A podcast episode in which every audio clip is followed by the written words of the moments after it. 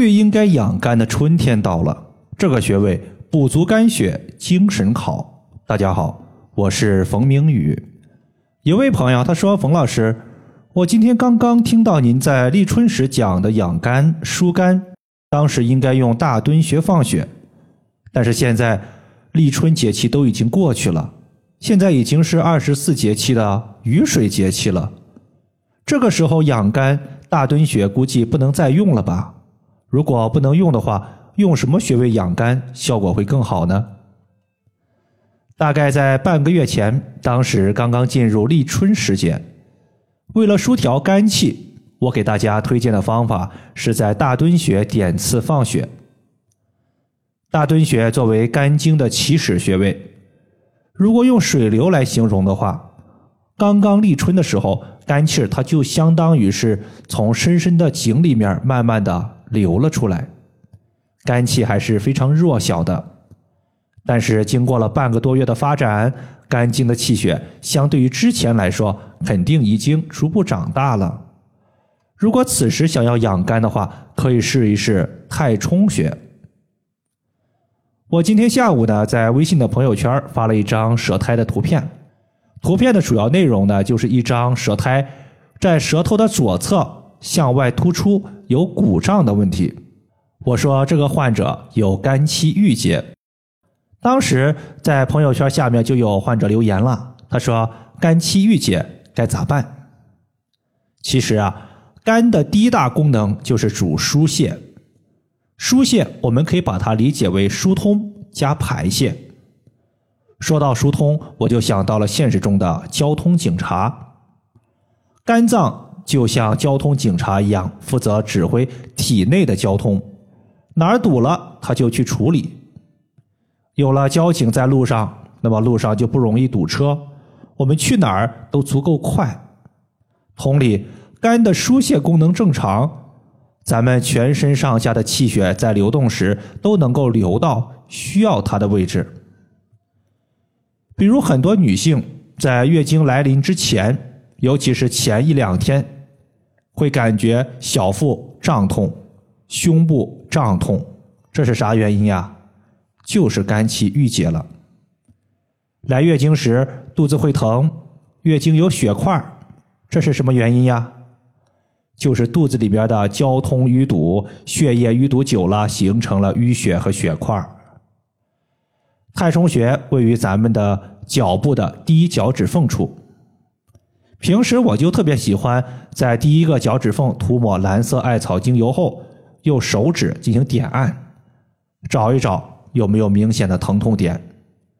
如果有，大概率这个位置就是太冲穴的所在。疼痛感越强，说明你的太冲穴淤堵或者肝气郁结的程度就越严重。春天对应的是肝，也是养肝的最佳时间。而春天的肝气主升，但如果肝气上升的太快太过，也是一种病态。比如在春天，你发现有些朋友脸红、眼睛红，这是肝热随肝气上升太过的表现；还有一些朋友眼睛胀痛，这是身体的气血随肝气上升太过的表现。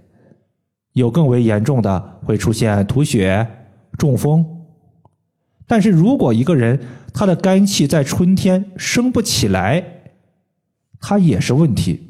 比如说头部的气血供应不足，人会出现头晕；再比如说气机淤堵在胸部，造成了胸肋胀满，久而久之还会导致乳腺增生、乳腺结节这类病症呀。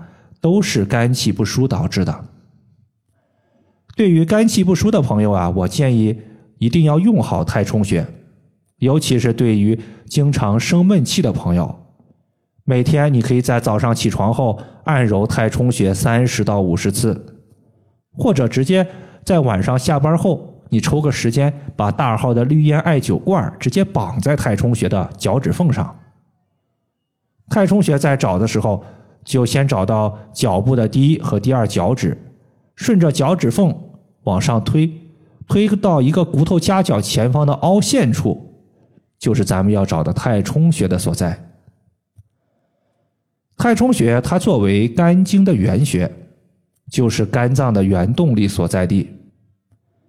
原动力说明太冲穴对于肝相关的病症都能解决，范围足够大，但是针对性不够强。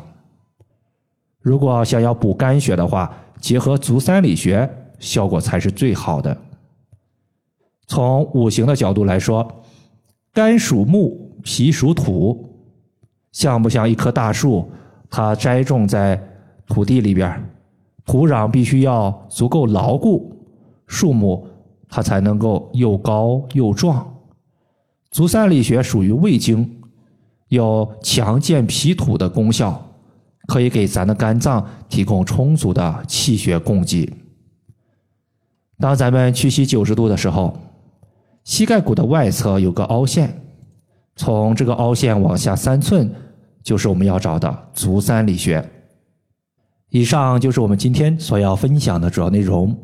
如果大家还有所不明白的，可以关注我的公众账号“冯明宇艾灸”，姓冯的冯，名字的名，下雨的雨。